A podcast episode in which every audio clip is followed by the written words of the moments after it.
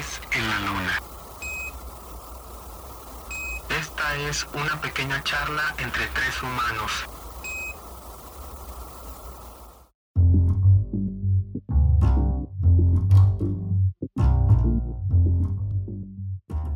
El séptimo mes del año es cuando el sol y la luna nos regalan días largos y lluviosos, noches cortas con relámpagos y atardeceres de tonalidades azules y ocres.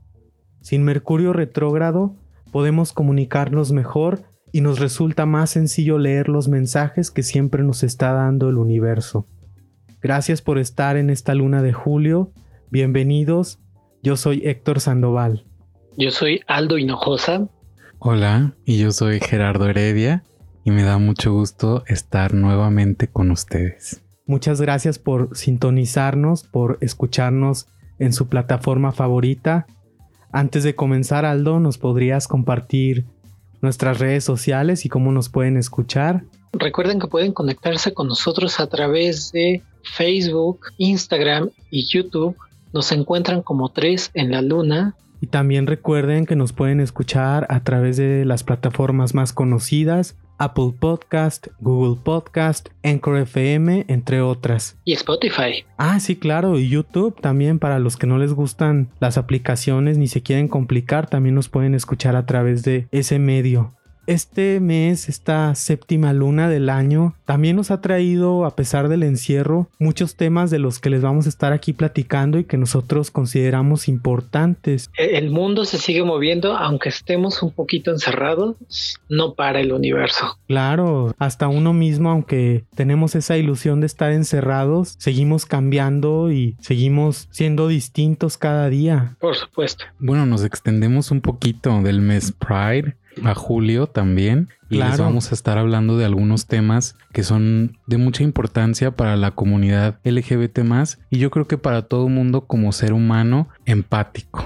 Y sobre todo porque son temas que han estado aconteciendo y que tienen una importancia, a pesar de que ya no es el mes Pride, creo que sí tenemos que estar poniendo el ojo sobre esos asuntos porque tienen una repercusión para las próximas generaciones y para nosotros también los que vivimos en este momento. Y bueno, el primer tema del que les queremos hablar es acerca de esto que estuvo sonando en redes sociales este mes, la aceptación de ley para el matrimonio igualitario en Baja California que lamentablemente pues no fue aprobado. Sí, es una lástima que estas situaciones sigan sucediendo en el país. De hecho, fíjense que el matrimonio igualitario se aceptó en la Ciudad de México en el año 2010 y en realidad digo yo no me había dado a la tarea de investigar más al respecto como que yo tenía la ilusión de que había más estados donde se acepta el matrimonio y en realidad pues son muy pocos. Miren por ejemplo como les digo en Ciudad de México se aprobó en 2010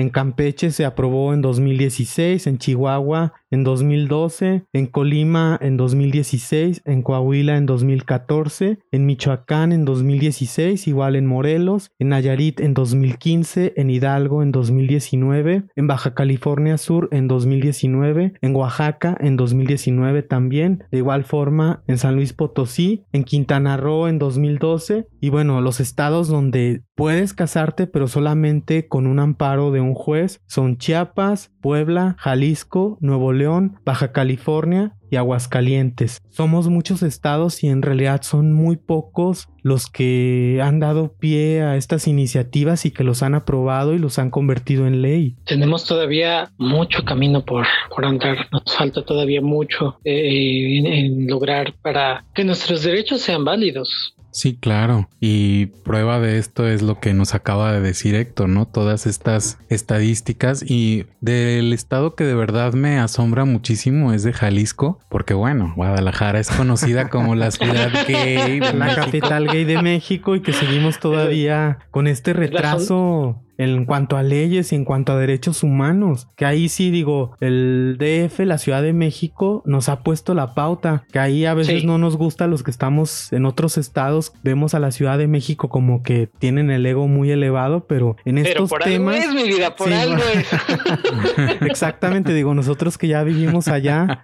vemos las ventajas de esas leyes y de ese ir adelante y de prever cosas a futuro. Mira, sin sonar mala onda, pero ahí es donde te das cuenta si vives en ciudad o en un rancho, mi cielo adorado. en tu pueblo, que todavía te echan a la policía o Donde te... puedes casar con tu prima, pero no con tu novio. Fíjate, y aquí en Guadalajara tanta discriminación que hay, por ejemplo, hacia la gente de Oaxaca. Y Oaxaca mm. es uno de los estados que tiene aprobado el matrimonio igualitario. Sí, y además, bueno, lo acabas de decir, Guadalajara, que es así como la zona rosa de del país. la zona rosa. Es el San Francisco de México para los que nos escuchan desde otros países. A donde se vienen a jotear, mi vida. Donde se vienen a jotear, pero reduro a Puerto Vallarta. Una vez que las anécdota, andando, andando este, en Guadalajara, tomé un taxi y me dice el taxista, yo no sé si me quería ligar o nada más quería hacer plática. Me dice, ay, sí sabe que este es este, esta es la zona rosa de Guadalajara, joven. Y yo, yo pensé que Guadalajara era la zona rosa. De... Guadalajara es la zona rosa de todo México. Sí, pero. Y mira, y seguimos con ese retraso, no, no está aprobado el matrimonio. No, y aún así, aún cuando está este, ya legalmente aprobado el matrimonio igualitario, de repente te topas con que aún así te pueden poner trabas. Eh, yo sé que ustedes han contado esta anécdota en desde el Closet Podcast, pero me gustaría que compartieran un poquito de su experiencia matrimoniándose en la Ciudad de México. Sí, pues fíjate que fue una experiencia bastante sencilla y agradable. Creo que el trato que nos dieron, y ya lo dijimos ahí en el podcast, fue muy natural, nada forzado, nada como de que uno sintiera la mirada morbosa de las personas que te están atendiendo. Me da la impresión que sí los han capacitado al respecto. Porque... La jueza, de hecho, habló muy lindo, de una forma muy bonita hacia nosotros y no fue así como que estuviera ahí por compromiso. Ni no, no, no, para nada, de verdad. Me, me encantó cómo nos atendieron. Nosotros nos casamos en Magdalena Contreras. Porque eso sí, en Coyoacán sí nos pusieron un pedo. que sepan, Gerardo, que sepan. Nos pusieron el P ahí en Coyoacán. Sí, oye, es que sí me da coraje que nosotros, fíjate, pensábamos, bueno, nos casamos en la delegación Coyoacán porque el restaurante. No, y fíjate, porque el restaurante al que queríamos ir para, para festejar nuestro matrimonio, porque no hubo boda así en grande. Sí, fue una comida de 10 personas y ya no, no fue gran cosa. Entonces el restaurante estaba en Coyoacán, en Miguel Ángel de Quevedo. Bueno, perdón, Gerardo. Sí fue gran cosa, pero no fue un evento grande, más bien eso quise decir. Porque sí fue un momento muy especial en mi vida, pero no fue un gran evento en cuanto a cantidad de personas. Sí, entonces estaba, bueno, el, restaurante ubicado en Miguel Ángel de Quevedo, ahí cerca de, del centro de Coyoacán. Centro de la delegación que está en el centro de Coyoacán. Entonces hablé y me dijeron que no, que ahí no casaban dos hombres. Ah, sí. Sí, porque en ese momento, cuando fue 2015, estaba gobernando el PAN ahí en ah, Coyoacán. es el botón de muestra que quien gobierna se pasa por el arco del triunfo las leyes aprobadas y así ha pasado en algunos estados que aunque... Ah, bueno, antes te voy a interrumpir. Sí. Ah, mira que, mira que viene muy a cuento. Cuando ustedes estaban todavía aquí, antes de irse, estando en Ciudad de México, no sé si les conté, de hecho hasta tomé una foto porque dije, de esto me voy a burlar algún día. y mira, ya salió el momento. Caminando ahí rumbo a, la casa donde ustedes vivían, hay un parquecito muy mono y yo dije, aquí gobierna el PAN, porque estaba lleno de estandartes ah, en color azul y había uno, o sea, con, se supone que son como los valores, yo no sé si del panismo o de la alcaldía, ahora ya no son delegaciones, ya son alcaldías o veto a saber, pero había uno que era de los panistas hay uno que decía así como familia, respeto, integridad, decencia. Imagínate, decencia. Que los panistas nos vengan a enseñar de decencia ahorita que Emilio Lozoya les está sacando los trapos sucios, la millonada que le dio al pan Sí. Pero bueno, cierro ese paréntesis. Ya sabes cómo se cuecen habas en el PAN, en el PRI, en el PRD, en Movimiento Ciudadano. Sí, sí, sí, y en Morena también. Pero decimos el PAN porque además son los que se las dan de puritanos, de católicos, pro vida, pro vida. Caballeros de Colón, el Yunque. Sí, son los primeros que te quieren ligar cuando ya andan este, con las copas arriba. Son los primeros que andan bajándose los calzones en el cabaretito, mi vida. sí, sí, y la piden a gritos, mi vida. Sí, sí, sí, sí, sí. Me consta, eh, me consta. Mira que yo, yo tenía a, un galancillo que tenía una, una amiga que lamentablemente fue asesinada. Era una chica, me parece que trans. Ah, qué triste. Y ella tenía así de deporte ligarse panistas. Órale.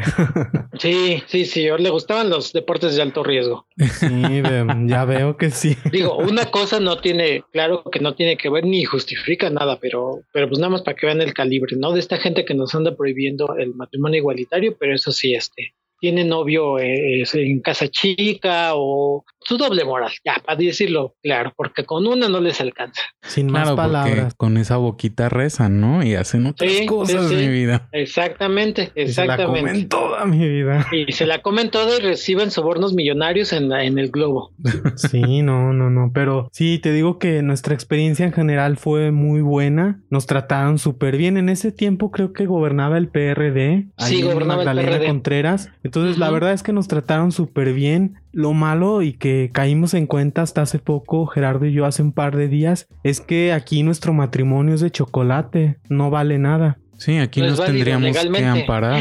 Tendríamos que ampararnos, sí. Mira, eso no me lo sabía. Y justo eso también lo habíamos platicado, Héctor y yo, que pues bueno, si han escuchado desde el Closet Podcast, les comentamos y si no lo han hecho, vayan a hacerlo ahora. cuando se termine cuando este acaben este episodio, cuando acaben este episodio. ya que acaben este, ya tienen mucha tarea. Sí, y, comentamos que nos íbamos a ir a, a Peñasco en Sonora. Y bueno, ahora que no se dio eso por estas circunstancias del COVID, dijimos Héctor y yo caímos en cuenta, oye, y nos vamos a un estado donde pues está bastante rudo, ¿eh? La situación. El que en primer lugar nuestro matrimonio pues ni siquiera ni con amparo, porque ya lo... Ahí, con amparo. Ahí ni con amparo en Sonora. Bien, nada más. Pensamos en esa situación y dijimos, creo que de la que nos salvamos, que finalmente ya no nos vamos para allá, nos vamos a quedar aquí en Guadalajara, pero sí hay estados donde ni con amparo respetan si te casaste en la Ciudad de México entonces sí, son una de las cosas que sí nos pesa de haber dejado la Ciudad de México, que acá pierdes derechos y que para mucha gente se les hace como de, ay, qué exagerados. Pues no, porque legalmente no estás protegido. Creo que con esto que estamos platicando y por eso quería yo y les pedía que, que hicieran este, contaran este, esta historia de ustedes, porque de repente a veces puede pasar que la gente, por decir que blanca, heterosexual, cisgénero, clase media, con todo el cariño del mundo, por supuesto. este, a veces les cuesta de repente entender y dicen, ay, pero es que para qué, este, si aquí, si aquí tienen derechos y nadie, pues para que veas que todavía hay mucho que hacer, ¿no? Y para que veas que te puedes cambiar de estado y entonces, pum, tus derechos se van haciendo menos. Y además eso es, pues, inconstitucional para empezar, ¿no? No, no tendría por qué estar sucediendo. No, y para los que dicen también que, ¿por qué hay un día del orgullo, no? Ah, eso también que eso, eso, ¿por qué no hay día del orgullo, pero Pues porque a ti no te invalidan el matrimonio, güey, cuando te cambias de Ajá, que no tienes que luchar por esos derechos. Además, a ti no, te matan en algunos estados y en algunos países por tu orientación sexual. Ser heterosexual no es un crimen en ningún país, ¿no? Bueno, al menos yo no conozco ningún país donde, alguien lo condenen a pena de muerte por ser, heterosexual. Hay otras luchas también, como las luchas de las mujeres este, árabes por sus derechos y que también se equipara, pero bueno, para que veamos un poquito el panorama, ¿no? Y sepamos. Por cierto, aprovechando que va, va por el tema, hace poquito está en YouTube eh, libre un documental de esta eh, cadena alemana que creo que se pronuncia Deutsche Welle, no estoy seguro, no hablo alemán, pero bueno, la, la, conocemos porque el icono es DW. Sí, Deutsche Welle. Y, era un documental sobre una chica este, árabe, nacida en Arabia Saudita, pero que vive en Inglaterra. Entonces va a ver a su familia y pues bueno, está ella intentando encontrar con sus orígenes, pero a la vez viendo el cambio, porque justo va en el momento en que las mujeres se les permite conducir un auto, imagínate nada más. Entonces véanlo, véanlo, se los recomiendo y el, documental se llama ¿Por qué salí de Arabia Saudita? Ahí luego se los colgamos en las redes si quieren, les claro, para, que lo vean. para que lo vean. Sí, para que nos demos cuenta y que ni siquiera hay que viajar tan lejos, Aldo, como la realidad del propio país encontramos contextos de verdad que hombre, se nos pararían los pelos. Juárez, ¿no? Sí, sí, sí. Y, yo creo que el, poder tener este panorama, pues que nos sirva para tener empatía y para ser solidario y para volvernos aliados de las causas sociales justas.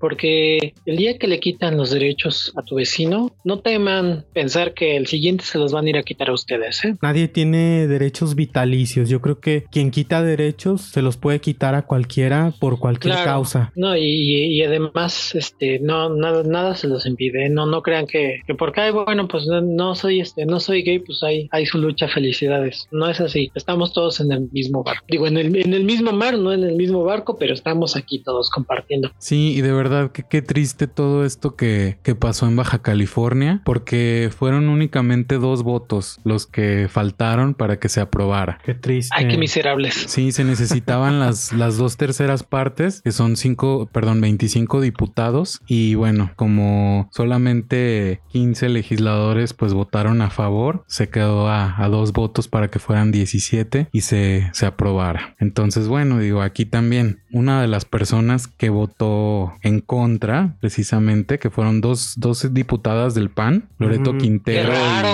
sí, hablando de. vote en contra de nuestros derechos. Hablando del PAN. Hablando del PAN, de mi Josefina Vázquez Mota Cuchicuchi. Bueno. Ay, no me acordaba de eso, qué bárbaro. Y se cumplió, ¿eh? Sí, por eso. Ahora sí que sí. Pues es que yo creo que, que estas dos señoras por eso votaron en contra, ¿no? Porque si no, el marido no les iba a dar cuchicuchi. Sí, sí, sí. Sí, sí. No, y para que no haya cuchicuchi acá. Bueno, pero aquí hay sí, aún sin, sin papelito, ¿eh? Sí, sí hay y bien.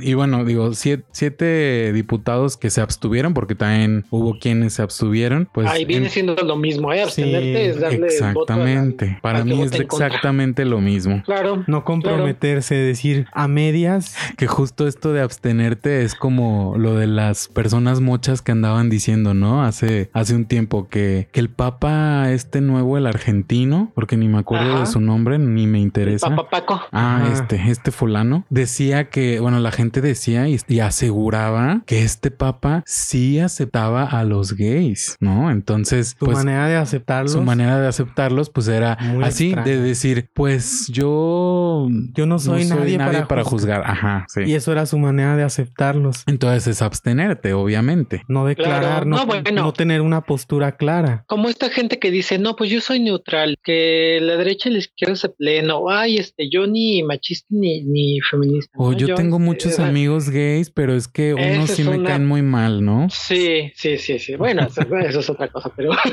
sí, eso de verdad. O sea, cuando tú dices, ay, bueno, no, yo soy neutral, eh", en realidad lo que estás haciendo es quitarte y darle fuerza al que va en contra de, ti. Precisamente uno, bueno, cuatro de estos que se abstuvieron son de Morena, entonces dices, a ver, te proclamas por la izquierda, se supone que representan a la izquierda de México. Sí. Y pues ya vimos que, no tanto. Pasa? Hay muchas formas de estar en desacuerdo con la política y yo creo que eso le cuesta un poco de trabajo a la gente decir, ¿no? Sí. Porque piensan que, ay, bueno, pues ya ganó Morena y ya tenemos al observador, pues ahora que haga todo, ahora sí que saca la varita mágica. Y si no lo hace, entonces estoy muy en contra. Y dices, bueno, pues también puedes estar en contra, ahora sí que revócale el mandato, no votes por él. Y hay otras, muchas otras formas, ¿eh? Puedes hacer desobediencia civil, o sea, de veras que estar sentado tuiteando a veces no es lo único que puedes hacer. No, y para que nuestros escuchas vean que no somos obradoristas, no somos morenistas tampoco. Aquí, aquí somos este, somos críticos y, tratamos de ser lo más objetivos, ¿no? Y no hay este favoritismo. O sea, hay que ser eh, objetivos. Y tratamos de ver que no todo es blanco y negro tampoco, porque sí, son las posturas que se suelen tomar en redes sociales. O es blanco o es, negro y no hay más. No, y, la, la, vida no es así. En general, la vida no es así. Y entonces, mira, también existe, ahora sí que el voto de castigo. Ok, están fallando, castígalos con tu voto. Si crees en la vía electoral y en este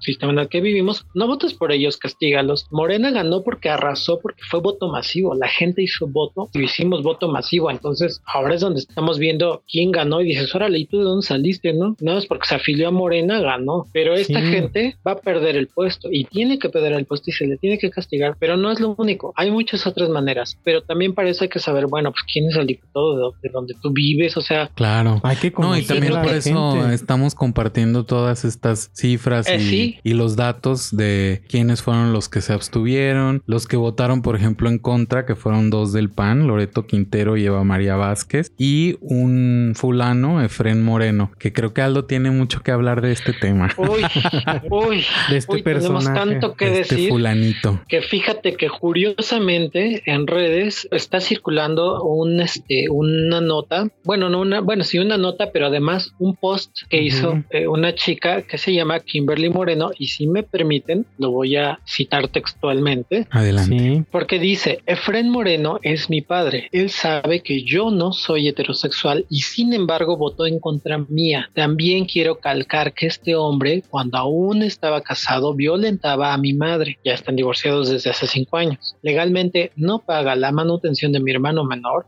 Es un religioso fascista que integra la iglesia con el Estado. Está a favor de las políticas de Singapur, que básicamente viven en régimen de dictadura. Es pro aborto clandestino o pro vida, que es lo mismo, y a favor de la pena de muerte. Como político no tiene ninguna licenciatura en política y cuando apenas empezó la campaña terminó la prepa. Quiero recalcar que vive sus valores cristianos solo cuando le conviene. Mm. Comparto este link y nos deja un link de una nota del diario Z de allá y el encabezado es acusan de traficante a político. O sea, este señor está acusado también de tráfico de, personas. No, pues todo un estuche de monería. Sí, y termina la chica diciendo, lo amo y lo más seguro es que me diga que lo estoy deshonrando, pero lo estoy haciendo para sacar a la luz la clase de políticos que hay en Baja California. La clase de fichotas. Sol, sucede que es mi padre. Ahora sí que fin de la cita. Entonces, no, pues aplausos para esta chica, ¿eh? Sí, qué situación tan contradictoria, que es un estado que está con frontera en Estados Unidos y que uno diría, bueno, pues están cerca de Estados Unidos, les llegan las ideas de avanzada, lo último de lo último y pues en realidad no. también este Monterrey de Monterrey se cruza a Texas, ¿eh? Estoy siendo sarcástico.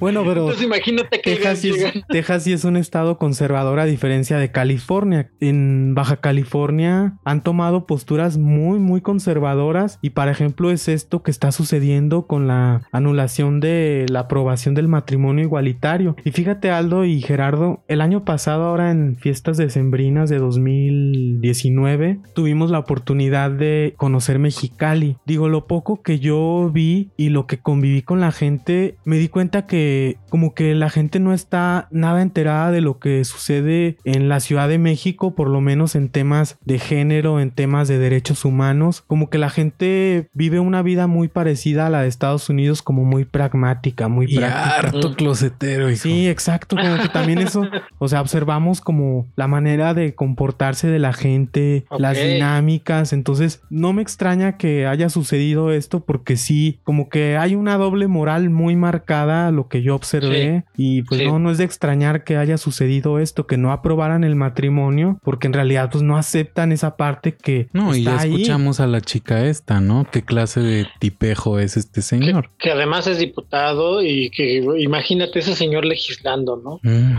estos son los que nos representan en la Cámara. Y, esta es la, claro, y esta es la gente entonces a quien la sociedad tiene que castigar electoralmente, si lo quieren ver de esa manera, pero además también se les tiene que reclamar estas cosas. Entonces, de veras, parece que yo me pongo de pie y le aplaudo a esta chica por hacer este, esta declaración y, este pues, statement, perdón por la palabra, pero no, no le encuentro en español, eh, pero, pero creo que es algo que tiene mucho valor. Y, fíjense que hablando justo de este tema, de desligarse de la familia, en el episodio pasado, tomar una postura.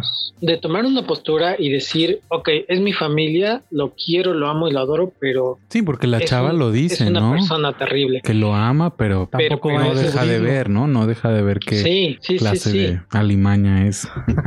Les decía yo que justo hablábamos en el episodio pasado y comentábamos sobre el caso de Ofelia Pastrana y una querida amiga mía, a quien le mando un beso y un abrazo, que es Eleanor Wolby, me decía que sí, porque además nos escucha religiosamente siempre cada vez que sacamos episodio nuevo. Entonces, muchas me gracias, Eleanor. me decía que lo que no le había gustado es que justo habláramos de los derechos trans y de la lucha de las personas trans y que criticáramos a Ofelia, ¿no? Por, pues por todo lo que hay alrededor de. Entonces, entiendo muy bien la postura, pero creo que, pues sí es una figura criticable. Y claro, aclaramos aquí los tres que nuestro espacio y nuestro podcast es un espacio pro derechos, pro diversidad, eh, pro diversidad y no apoyamos ninguna postura transfóbica y lo mencionamos justamente con lo de esta señora J.K. Rowling, pero creo que también yo sé que se hace política con lo que se tiene, ¿no? Y no con lo que se quiere a veces,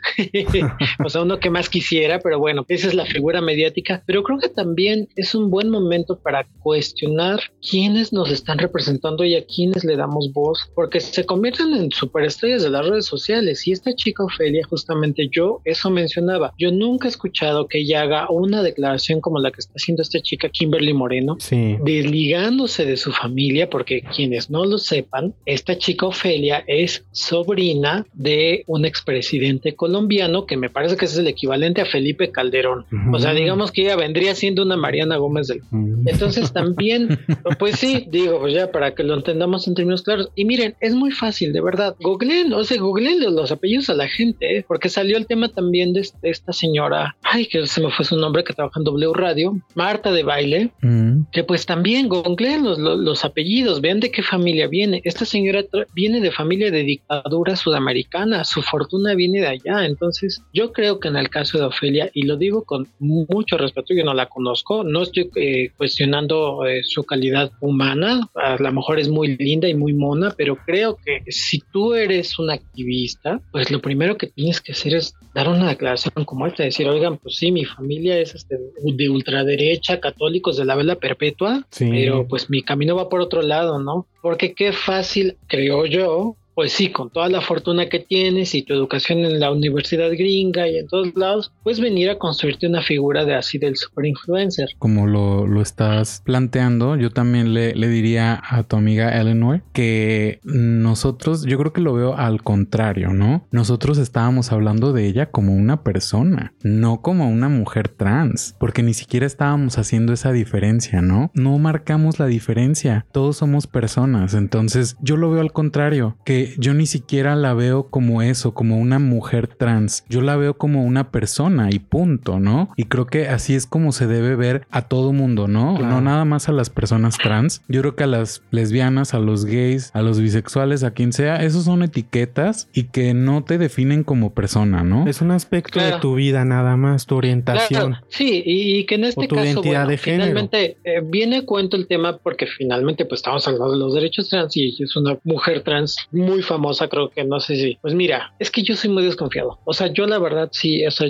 ahora sí que dicen por ahí follow the money, entonces le sigues las cuentas bancarias y te topas con cosas que tienen esqueletos en el closet. Entonces, pues también es un buen momento para replantear quién nos representa, a quién le das voz. Yo, por ejemplo, yo te voy a decir una cosa. O sea, a mí, Ricky Martin, a mí no me representa, perdón. Sí, y justo también es, gay y hombre, pero sí, pues es un millonario. Exactamente, y este, justo es lo que yo iba a decir. Rentando alquileres, eh, digo, rentando, rentando este vientres, que además eso me parece terrible, que ni siquiera debería estar legalmente permitido. Entonces, claro que son figuras cuestionables. Sí, que justo es lo que, lo que yo iba a comentar para terminar esto también, que nosotros, así como pudimos hablar de la pastrana de esta señora, pues también hemos dicho de, por ejemplo, de Genaro Lozano, ¿no? Y que, que es un igual a nosotros, digamos, en cierta forma, porque es gay. Pero, pero exactamente, o sea, entonces.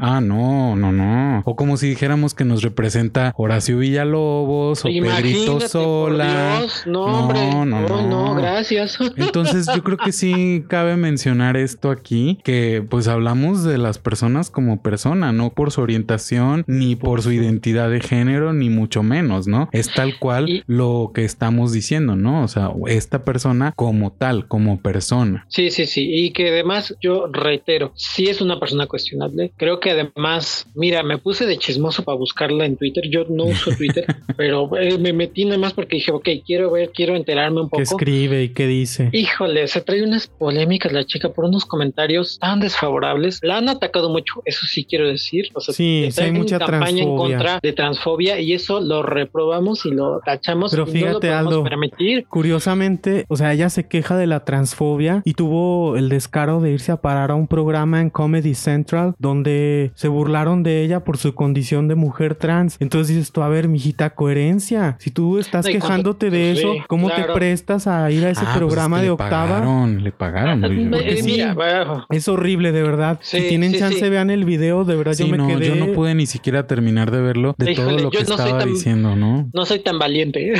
Ay, no, no, no, no. Está horrible lo que le dije. Pero mira, de nuevo, volvemos al punto. Eso es dinero. Esta chica es dinero. Y su activismo, pues a lo mejor es activismo VIP este, de ricas. Entonces, bueno, pues habrá a quien sí les represente. Felicidades, está muy bien. Yo en mi caso, a todos, a mí no. No a todos. Y yo te voy a decir una cosa. Deja de eso ahí. Dices, bueno, ok, si ella se va a poner de punching bag para que todo el mundo le tire y le digan que, este, que es un señor, pues felicidades y ella está a gusto con eso. Si le van a pagar una la nota, pues qué bien. Pero el problema es que también he hecho comentarios muy desfavorables, como uno en Twitter que cómo se la han comido, que está diciendo, y cito textualmente, yo he hablado con mujeres trans, con feministas radicales, y les he dicho, ay, si tanto sufres siendo mujer, pues vuélvete hombre. O sea, si tú eres un activista, si tú eres figura pública que lucha por los derechos, ni en broma puedes soltar un comentario de estos. Y además está ahí compartiendo sofá con otra chica trans que también me parece que es como muy popular, que creo que es una investigadora de la UNAM o un, no sé, yo, yo recuerdo que la vi, se me va su nombre, perdonen, la vi curando una exposición de arte contemporáneo, bastante mala, por cierto. Y la otra estalla en una risa que, bueno, a ninguna de las dos se les ocurre decir, oye, no digas eso. Y luego se le ocurre también a esta chica decir que ella no entiende por qué las chicas cisgénero no ven su privilegio del acoso, que ella preferiría mil veces que la acosan en la calle a que le digan señor. O sea, te das cuenta de, pues, de que viven una burbuja. Desconectadas de la realidad. Desconectada de la realidad que se vive en, en muchos lugares, porque claro, pues cuando eres una persona rica, millonaria, que la pasas viajando, pues tu mayor problema es que en, Starbucks te digan señor. Claro. de hecho, tú pusiste esa imagen, ¿no, Aldo? De una chica trans que creo que le comentó a Ofelia Pastrana que Ofelia se preocupaba de que le pusieran el nombre en su vaso en Starbucks. Y más bien esta chica decía, yo me tengo que preocupar que en mi ciudad no me avienten piedras, no, me, violen, no me maten. Y de llegar segura a mi casa, ¿no? Lo cual no quiere decir que sea que uno tenga que minimizar, pero... claro, por supuesto que no. Por estar prestándole atención a Ofelia Pastrana, le quitamos el ojo a otras situaciones que sí tendríamos que estar atendiendo. Y además es gente que se hace rica, o sea, esta chica pues se hace rica. Y por ejemplo, este último comentario que les digo, lo, tenía ahí una cuenta en, Twitter y ahorita está suspendido ¿eh? el comentario y dice, este contenido se desactivó en respuesta a una denuncia del titular de derechos de autor. O sea que ella, ejerciendo sus derechos de autor, dijo, bajen esto de aquí. Y cosas que vi también, por ejemplo, en Twitter, es que la apoyan páginas de estas como, ya saben, granjas de bots de troleo a Morena, al PG,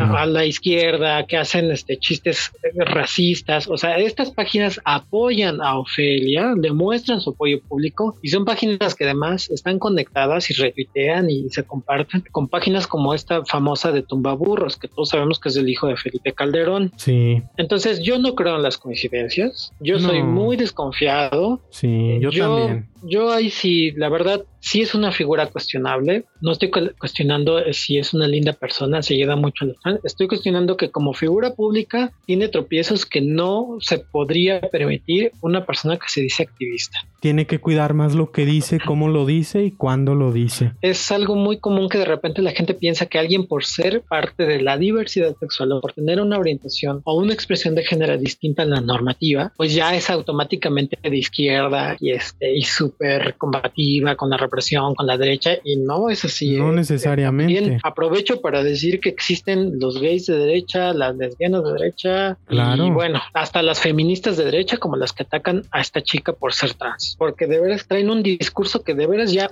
ya afílense al pan, ¿eh? súper eh, transfóbico, homófobo, usan estas frases de la, de la ideología de género, de el lobby gay, o sea, todas esas frases que usa la derecha las usan, bueno, entonces simplemente buscaba yo el nombre para terminar de ejemplificar esto que estamos hablando de este personaje que yo ubico, pues así como de nombre más o menos eh, eh, gringo, que tiene un apellido este griego, pero la verdad no lo, no lo recuerdo. Entonces, pues mira, entre que buscaba a ver si daba con el nombre, me encontré sí hasta artículos de Vanity Fair España con encabezados tipo los, los 10 gays de derecha más populares en España. ¿no? Y cosas así que de veras que te, vas de espaldas. Entonces, sí, no, no crean que alguien por ser gay, lesbiana, a veces o transgénero o asexual, whatever, ya es automáticamente izquierda, libre no, hay gente muy cerrada. Mucho menos. sí, no, nada. Hay gente muy homófoba, muy, este, muy misógina. O sea, no, no, no se vayan con esa finta de que ah, es que es gay. Entonces es, es un aliado de las causas sociales. No, no, para nada. Saludos a Eleanor. Saludos a Eleanor, mi querida Eleanor, que es un amor de persona y además es una, es una escultora que te mueres, ¿eh? De veras. Hablando de estos discursos de odio, y lo digo con mucha pena y, y con mucho respeto, pero hay grupos pues de derecha, ahora sí que conservadores, yo creo que de la vela perpetua y cosas así. De la vela gorda. de la buena sin albur, que están aliados con estos grupos de feminismo radical, se traen un tema con las infancias trans y están haciendo todo para frenar y, y hacen unas campañas de odio que de verdad son vergonzosas. No hay que permitir este discurso de odio y mucho menos permitirlo en el pues en el espectro LGBT, ¿no? En nuestro caso, por ejemplo. Sí, y yo creo que hay que hablar un poquito y explicar, ¿no? ¿Qué es esto de las infancias trans? Porque yo creo que hay mucho desconocimiento yo también del tema. Hay personas que ni siquiera saben, ¿no? Eh, escuchan esto de las infancias trans y piensan que ya quieren empezar a hormonar a los niños y que, bueno, o sea, e, eso es lo primero que se le viene a la mente a una persona cuando hablas de infancias trans. Y claro que, no es así. Han hecho esa campaña y de hecho, este, una asociación civil que está por las infancias trans hizo una infografía muy buena que si gustan también se las compartimos en las redes, que son las fake news, pues sí, noticias falsas y, mitos o, mentiras que están usando estos grupos antiderechos para confundir a la gente y entonces torcer la opinión pública, como por ejemplo esta onda de que van a forzar a los niños a cambiar de género, que es totalmente absurdo, o sea, nadie... No tiene nada que ver. No tiene que ver nadie, este, además nadie tiene la capacidad de quitarle ni borrarle ni modificarle el género a otra persona, menos a un niño, y no puedes imponerle una vivencia interna a nadie. No, y claro, o sea, esto es algo que los niños y las niñas trans están tratando de que se logre, ¿no? Porque ellos son los que están allá afuera viviendo una realidad en sus escuelas, en la calle, cuando van al súper con sus papás y que alguna persona detecta que son niños o niñas trans y pues imagínate, ¿no? Todo esto está, está viviendo este niño o esta niña y lo único que se quiere lograr con las infancias trans es que les permitan cambiar su acta de nacimiento y poder los papás registrar a esta personita en la escuela como tal, ¿no? Con su nombre, el que es, ¿no? No el que le impusieron al nacer, porque pues obviamente basados en su genitalia, ¿no? ¿Qué pasa aquí? Porque ahí es donde viene el escándalo. No, que los niños que no saben. A ver, chicos y chicas, hagamos un mm. ejercicio. Regresemos a nuestros cinco años, a nuestros seis, a nuestros siete años. ¿Ustedes sabían quiénes eran y cómo se miraban y, sabían cómo se asumían? Claro, sí, pues obviamente. O sea,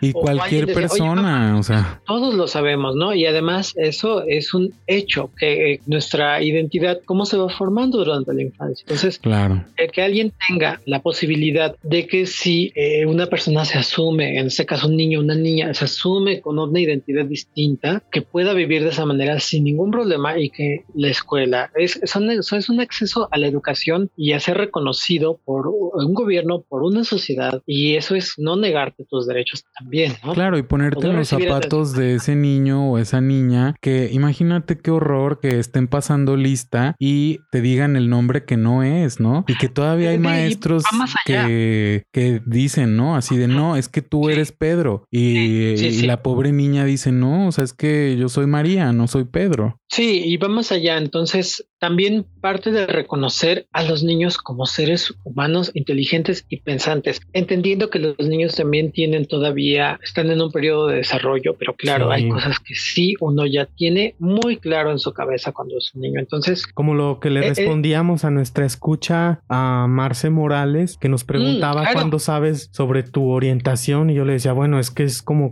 cualquier otra persona. Cuando empiezas a tener contacto con niños en la escuela. cuando, cuando supiste que eras heterosexual, ¿no? Mira, yo le ponía un ejemplo y yo le decía que creo que es bastante claro, ¿no? Por ejemplo, la primera vez que te enamoraste, ¿cómo sabías que estabas enamorado? O. ¿Necesitaste que alguien te lo viniera a explicar? Sí. O simplemente dijiste, chin, estoy enamorado. Eso sí es simple. Claro, o cuando los papás eh, de algunos niños se divorcian, claro que los niños saben lo que está pasando, ¿no? Pues no son tontos, o sea, es como cualquier situación. Y esto de, las infancias trans es como cualquier otra situación, ¿no? O sea, no es algo que los niños vayan a, decir después, ay, no es que estaba confundido, ¿no? Como eso es lo que piensan los papás y además las personas este, adultas. Es un mito pensar que los niños y adolescentes no tienen una identidad de género. Todos la tenemos. Claro. Todos la hemos vivido de diferentes maneras y con diferentes expresiones y matices, pero todos la tuvimos de niño repito, hagamos ese ejercicio. Simplemente ese ejercicio. Y además va cambiando estas expresiones, ¿no? Y pregúntenle a su abuelita, ¿no? Simplemente así, oye abuelita, pues a qué edad, pero para empezar, primero pregúntenle a qué edad se casaron, para que vean lo que era la esclavitud. Porque se casaron, oye, a los 14 años casarte con un señor. Sí, eso era muy común antes. Niñas de 14 años con hombres de 30 años. De hecho, así fue con mis bisabuelos, los papás de mi abuela materna. El señor tenía treinta y tantos y ella tenía 17, 16 o 17 años. Imagínate nada más. Entonces, eso es parte de lo que de las cosas que tenemos que ir entendiendo cómo se va modificando estas expresiones y estas maneras en que se nos van encasillando también. Y fíjense que este tema de las infancias trans nos lleva a lo que acaba de aprobarse en la Ciudad de México, esto de las terapias de conversión. Sí, porque bueno, lamentablemente la no se dio lo de el matrimonio igualitario en Baja California, pero se ganó se sigue luchando por las infancias trans pero, pues sí, ya, ya hubo algo positivo, ¿no? Una lucha ganada. claro que es un paso muy importante, ¿no? Porque todas estas terapias, que entre comillas, porque ni siquiera son terapias, claro. ni siquiera, ni siquiera hay que llamarle terapia. Sí, no, ecosic, ¿no? O sea, mejor llamarlo así como tal cual. Torturas chinas tipo naranja mecánica. Sí, ¿qué es ecosic? Sí, exactamente, que lo que le llamaban esfuerzos para corregir la orientación sexual o identidad de género. Exactamente, eso hay que llamarlo así porque ni siquiera es una terapia. No, para es una empezar. tortura, es un maltrato es una, es una, violación de derechos. Una violación de derechos de la integridad de una denigrar, Sí, y denigra a una persona. Pues sí, porque para los que no sepan o no tengan ni idea de lo que le hacen a una persona en los ecosic. Puede ser, sí. De verdad que va a cosas infrahumanas lo que les hacen a, a estas personas, ¿no? Que pues sí, tortura tal cual. Es una tortura física, este, pero además también psicológica emocional, espiritual y de verdad, o sea, yo creo que, ay, no, no, no. Destruyen a una persona con ese tipo de terapias. Sí, sí, sí, de, maltratos. Y afortunadamente en la Ciudad de México han sido ya tipificadas como un delito. Entonces, sí, el día de ayer se aprobó esta ley. Qué bueno, es un paso adelante es un gran avance. No se ganó la batalla en Baja California, desafortunadamente, pero bueno, hay luz en el camino que se está avanzando y que la Ciudad de México ha sido un ejemplo a seguir en ese sentido, en el tema de género, de la identidad, de la diversidad y, de derechos. Y, volvemos a lo mismo, para esas personas que dicen que por qué hay un día del orgullo LGBT más, esta es otra razón, porque a nadie mandan a una terapia por ser heterosexual. No, a nadie le dan este electroshocks en los que eran las terapias en 1950. ¿cuál, ¿Cuál eran, este, Héctor? O sea, bueno, fuera que fueran, o sea, son cosas que todavía se siguen practicando. O sea, hay iglesias evangélicas, protestantes, cristianas cristianas, whatever, que lo siguen haciendo. Y yo, ¿eh? y yo hablaba de terapias psicológicas. Ya imagínate, si hablamos de esas torturas, por principio de cuentas, a nadie mandan a un psicólogo, a una terapia psicológica por ser heterosexual, mucho menos a este tipo de lugares donde te torturan, ¿no? Entonces, para que la gente heterosexual que nos escucha Entienda se dé una idea puede pasar. de por qué el Día del Orgullo, ¿no? ¿Por qué el mes del orgullo? Es un gran avance que la Ciudad de México es la primera en, prohibir estas torturas y, tiene que ser punta de lanza. Uno de los promotores de todas estas terapias fue el conductor Mauricio Clark, que porque oh, al parecer él es como el ejemplo más claro de que sí te puedes curar de la homosexualidad. Y ahora sí, como ah, dice mi querida bueno. se te acabó tu visa. se le acabó su visa. Se te acabó tu visa, maldito. Se le acabó el negocio. No, y eh, ahí está. Porque hasta negocio ha de ser. Claro, no, y vuelvo al punto. No porque alguien sea gay, va a ser este, una persona liberal, este, no, no, no, ahí está el ejemplo. Recordarán también que, por ejemplo, habíamos platicado en el episodio pasado de todo este movimiento de feminismo transfóbico que además ahora está sumando a, personas como estas chicas que les conté que son unas chilenas o chilenos, no sé cómo se identifican, que destransicionaron, ¿no? Y entonces creo que ahí hay que separar muy bien lo que es una vivencia única o no única, pero una vivencia en particular de decir, yo no sé cómo hicieron su transición, yo no sé si tenían un acompañamiento familiar, no tengo la menor idea de cómo lo han hecho, pero eso no invalida el derecho de las personas transgénero a vivir su identidad y bueno, de ninguna persona, por supuesto, como la quiera expresar, ¿no? Eh, justamente este personaje, mira, estas chicas, o sea, las destransicionadas, viene siendo, ahora sí que para que tengan el ejemplo, lo que este, entre comillas, ex gay, como Mauricio Clark, que de veras es una persona muy trastornada, ¿no? Y no tiene nada que ver con orientación sexual. O sea, personas trastornadas hay de todos, porque además todos, prácticamente todos hemos sido criados en familias católicas. heterosexuales y católicas. Entonces, no me salgan con que, con que es que porque eres gay, no, porque tuvimos una, una educación y sabemos cómo fueron formados esos, esos, esas ideas que la sociedad en, donde estamos viviendo nos ha impuesto. Sí, aparte los ejemplos que daba este señor es que el mundo homosexual es de drogas, de orgías. No, bueno, mi vida, el mundo en el que tú estabas, en ¿no? el porque... que él estaba. Hay muchos mundos. porque yo, yo llevo una cuarentena tejiendo chambritos aquí en mi casa. Haciendo figuritas de macramé, cocinando, regando las pues, plantas.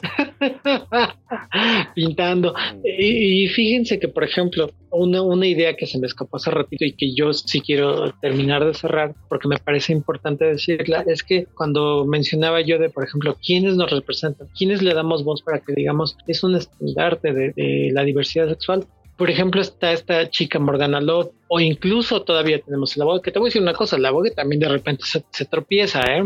sí, las patas, Ha, hecho comentarios desafortunados, pero ahí nada más para que vean el calibre del poder y el, el money. Ella eh, criticó a Ofelia Pastrana en un, en un video y yo no sé qué tanto se le fueron encima, qué tanto le habrán dicho que hasta se terminó disculpando y mandándole besos, ¿eh? ¿En serio? Pero hacía una crítica muy puntual, sí. Sí, sí me acuerdo. que, ella comía calientito y que... Exactamente, dijo, ¿cuándo has sabido tú de padecer? O sea, si tú vienes de, ahora sí que cateaste en piel de oso, ¿no? Para que vean el poder que tiene la chica esta pastrana, ¿eh?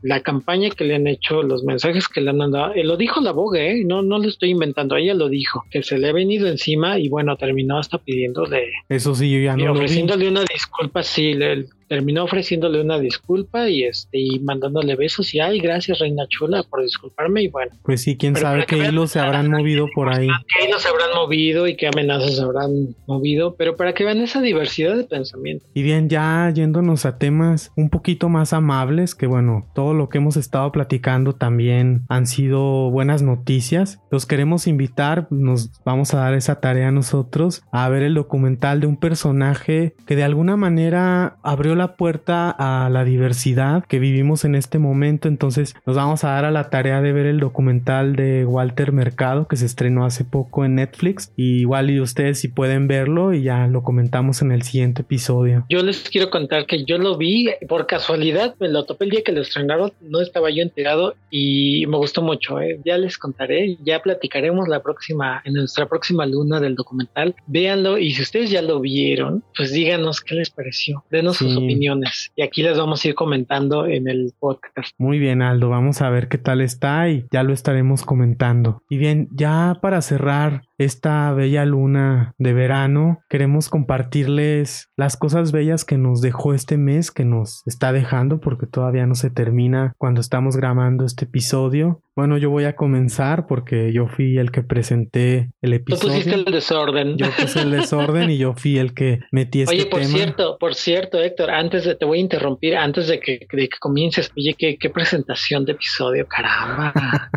yo, yo de veras que me quito el sombrero ante ese texto tan poético. Saqué al poeta que llevo dentro.